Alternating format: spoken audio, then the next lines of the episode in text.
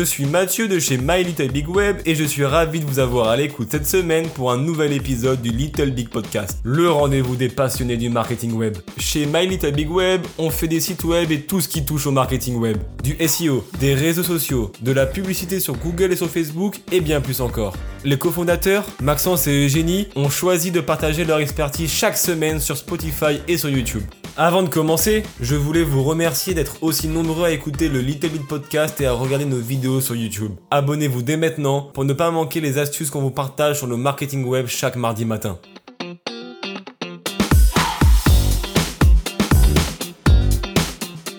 Le spécialiste SEO, c'est un spécialiste du référencement naturel. Sa mission, ça va être de positionner un site dans les premiers résultats des moteurs de recherche, donc comme Google et Facebook, etc., mais sans investir de budget publicitaire. Donc en fait, il doit s'assurer pour que le site soit de plus en plus crédible selon les critères de Google, pour que Google se dise c'est un site de qualité, je vais le positionner en premier sur tel mot-clé. Moi, je suis Eugénie, donc je suis la cofondatrice de l'agence web My Little Big Web. On recrute beaucoup de euh, spécialistes SEO, donc je me suis dit que ça vaudrait la peine de faire un topo en fait sur le poste de spécialiste SEO. On est une équipe de 30 personnes, donc on est vraiment spécialisé dans le web, on fait pas que ça, mais euh, l'équipe SEO représente quand même euh, un tiers des effectifs, donc c'est quand même pas mal, et l'équipe est en croissance perpétuelle. Donc on s'est dit qu'on allait prendre le temps d'expliquer ce que fait un spécialiste SEO, ce qu'on attend d'un spécialiste SEO. Puis si ça vous tente de postuler parce que ça vous parle, ben, n'hésitez pas. Un spécialiste SEO peut travailler dans plusieurs types d'entreprises, donc euh, évidemment il y a beaucoup de spécialistes SEO en agence web. En agence, souvent on va gérer plusieurs clients donc euh, ça peut aller de 1, 2, 3, 4, 5 clients jusqu'à 10, euh, 15 clients par personne, dépendamment vraiment du type de client que vous avez, parce que c'est évident que un client qui va investir beaucoup d'argent, ça veut dire que finalement il vous prend beaucoup de temps, donc il va prendre beaucoup d'heures. Donc évidemment, un client qui prend 50 heures par mois et un autre et un autre, bah, souvent vous allez gérer 3-4 clients par exemple, alors que un client qui prend 10 heures par mois, bah, là vous allez en gérer beaucoup plus. Évidemment, il y a de moins en moins de clients qui vont prendre que 10 heures par mois parce que 10 heures par mois pour avoir un bon SEO, pour se positionner en premier sur Google, c'est quand même difficile à respecter en termes de contraintes. Vous pouvez aussi faire du SEO chez l'annonceur. Donc là, par exemple, vous allez travailler chez euh, Adidas, par exemple. Eh bien, vous allez faire du SEO pour positionner le site de Adidas dans les premiers résultats de recherche. Chez l'annonceur, la particularité, c'est que soit vous allez faire vraiment du SEO toute la journée. En fait, ça va dépendre beaucoup de l'équipe qui a chez l'annonceur. Est-ce que il y a une seule personne pour faire le marketing web et là, vous allez faire du SEO en plus de faire de la gestion de communauté, en plus de faire de l'emailing, etc.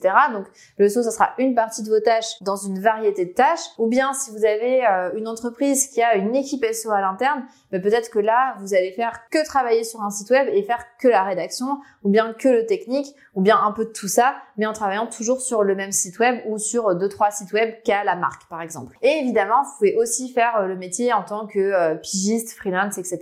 Donc là, dans ces cas-là, bah, vous allez faire du SEO pour plusieurs clients la plupart du temps, et vous allez devoir aussi bah, trouver vos clients, faire la facturation, l'administration, la gestion de projet, etc.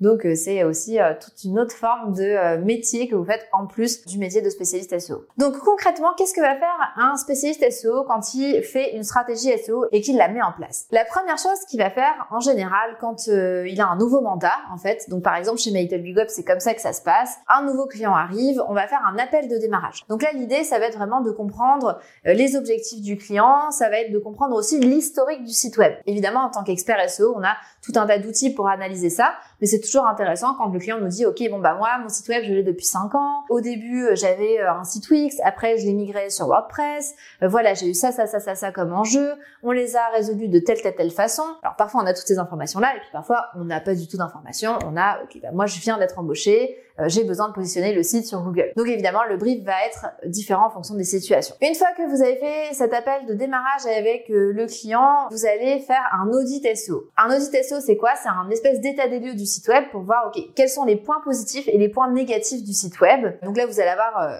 une liste de 50, 100 critères à analyser. Évidemment, le SEO, c'est un domaine de multiples compétences. Donc, vous allez devoir analyser à la fois le côté technique, donc comment Google voit le site web hein, au niveau plus euh, programmation. Google, c'est un robot, hein, finalement, donc on veut parler à un robot. Comment le contenu est rédigé? Est-ce qu'il est bien organisé? Comment les images sont intégrées sur le site? Est-ce que c'est optimal? Comment les pages sont liées entre elles les unes avec les autres? Comment le site est connu à l'extérieur euh, du site en fait quelle est la notoriété du site pour d'autres sites web donc voilà il y a c'est quelques critères mais il y a beaucoup beaucoup de choses à analyser quand on fait un audit une fois qu'on a analysé tous ces critères on a un espèce de plan de route de voilà ce qu'il faut faire dans les prochains mois pour positionner ce site web avec ses avantages et ses inconvénients, ses points forts et ses points faibles. Les étapes suivantes vont être de mettre en place la stratégie. Souvent, on va faire une recherche de mots-clés. Donc, c'est pour déterminer quels sont les mots-clés sur lesquels on doit positionner le site web et on va analyser ces mots-clés-là selon un certain nombre de critères. Donc, par exemple, la concurrence. Qui sont mes concurrents par rapport à moi? Parce que si jamais vous êtes un conseiller financier et que vous avez une grosse banque qui se positionne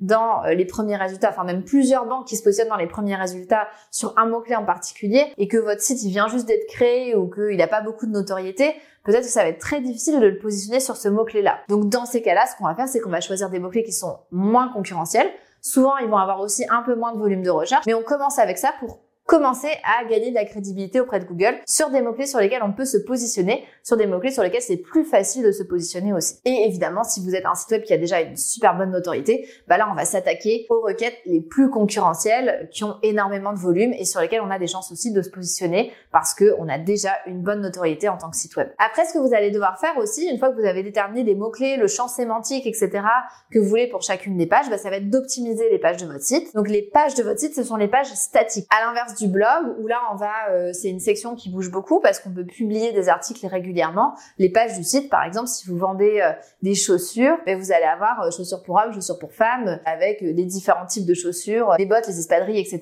Je peux d'autres idées. Ça, ça va pas changer à moins que vous décidiez de plus vendre de bottes. Mais sinon, globalement, bah, vous avez votre page de bottes, ça sera toujours celle-ci. Ce qui va changer, ça va être les produits qui vont être affichés dessus. Bah, si vous travaillez sur un site de service, par exemple, un avocat, bah, vous allez avoir les différents services que l'avocat propose. Donc ça peut être euh, avocat d'affaires, avocat criminel, etc. Tout ça, ça va être les différents services qu'ils vont proposer et en général, ça change pas énormément. Ensuite, vous allez faire tout ce qui est stratégie de contenu. Donc stratégie de contenu, ça va être la création du nouveau contenu pour pousser les pages principales du site. Donc là, vous allez devoir réfléchir à une stratégie de contenu. Quels sont les sujets que je vais aborder? Normalement, c'est basé aussi sur votre recherche de mots-clés. Euh, vous allez devoir rédiger du contenu, l'optimiser, faire des liens, etc.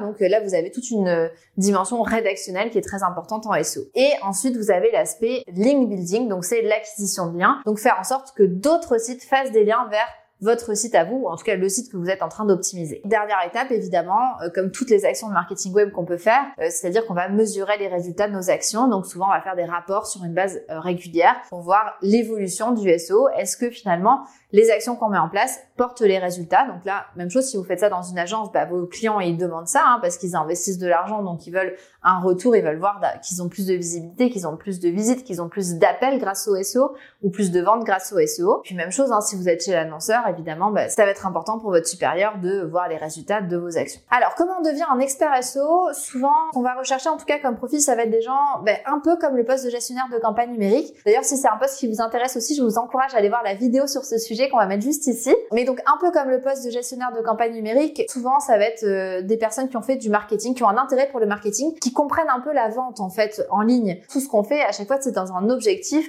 de vendre, que ce soit des produits ou des services. Après, on va avoir des personnes qui ont soit fait des études en marketing numérique, mais souvent on remarque qu'on a personne qui fait euh, trois ans d'études dans le SEO. Souvent, ça commence par du marketing général, puis après ça, on va aller dans le marketing numérique, et puis souvent on a l'option euh, gestionnaire de campagne, SEO, etc. Puis c'est quelques mois qui vont être passés sur le SEO et euh, qui ont fait des stages par exemple, ou qui ont fait une alternance, ou qui ont eu un premier job. Le plus souvent, c'est ce qu'on voit finalement. C'est là où les gens commencent vraiment à apprendre le SEO, c'est quand ils sortent de l'école, ils ont quelques bases, quelques connaissances du marketing numérique et du SEO. Et finalement, pour vraiment aller plus loin dans le sujet, bah, il faut travailler sur des comptes clients, il faut travailler sur des sites clients, il faut avoir vu des problématiques, faut les avoir résolus. Donc finalement, ça prend de travailler un petit peu quoi. Qu'est-ce qu'on va vous demander de savoir faire ou euh, d'être à l'aise à faire quand on est un spécialiste SEO Souvent, on va avoir besoin bah, d'une compréhension globale du marketing, ça c'est super important. Je vous dirais que aussi dans un poste de gestionnaire de campagne, ça va être important. Globalement, quand vous faites du marketing sur le web, c'est important de comprendre le marketing. Ce qu'il faut comprendre, c'est que le SEO, c'est un métier de multiples compétences. Donc il faut être à l'aise pour rédiger et pour optimiser. Donc oui, il faut être à l'aise pour passer euh, plusieurs heures à regarder un texte et puis réfléchir analyser. Ok, est-ce que je mets ce mot-clé-là à cet endroit-là? Comment je fais pour avoir un champ sémantique qui est varié? Donc vous devez être à l'aise avec les mots, mais vous devez aussi être à l'aise avec l'analyse des mots. Parce que si vous êtes un poète ou un rédacteur de romans, vous allez peut-être pas être à l'aise avec le SEO parce que le SEO, c'est la rédaction de contenu dans un objectif précis qui est positionner un site sur Google, positionner une page sur Google et attendre un résultat, une vente de produits ou de services. C'est quand même un job d'expert, c'est un job de spécialiste qui est assez pointu à cause de ce côté technique-là. Ce qu'on va aussi demander à un spécialiste SEO, ce sont des connaissances en programmation. Comme je disais tout à l'heure, on parle à Google, on parle à des robots qui vont analyser votre site web, qui vont analyser le code de votre site web. Donc il faut être capable de regarder le code d'un site web et de voir ce qui va et ce qui va pas dedans. Évidemment, ça s'apprend. Nous, on embauche des gens qui sont en marketing et qui n'ont pas forcément des connaissances en programmation, mais il faut avoir la curiosité d'aller euh, fouiller un peu euh, qu'est-ce que le HTML, le CSS, le PHP, le JavaScript. Alors, on demande pas nécessairement ça à quelqu'un qui débute, on demande pas nécessairement ça à quelqu'un qui fait du SEO sémantique, mais dans votre progression de carrière, si vous commencez par du SEO sémantique, ben, il y a des bonnes chances aussi que par la suite, vous alliez dans quelque chose de plus technique et là, on va vous demander des connaissances en programmation. Il faut aussi être patient. Parce que le SEO, on n'a pas des résultats du jour au lendemain. Si vous êtes vraiment impatient d'avoir des résultats, vous êtes mieux d'aller dans la gestion de campagne numérique.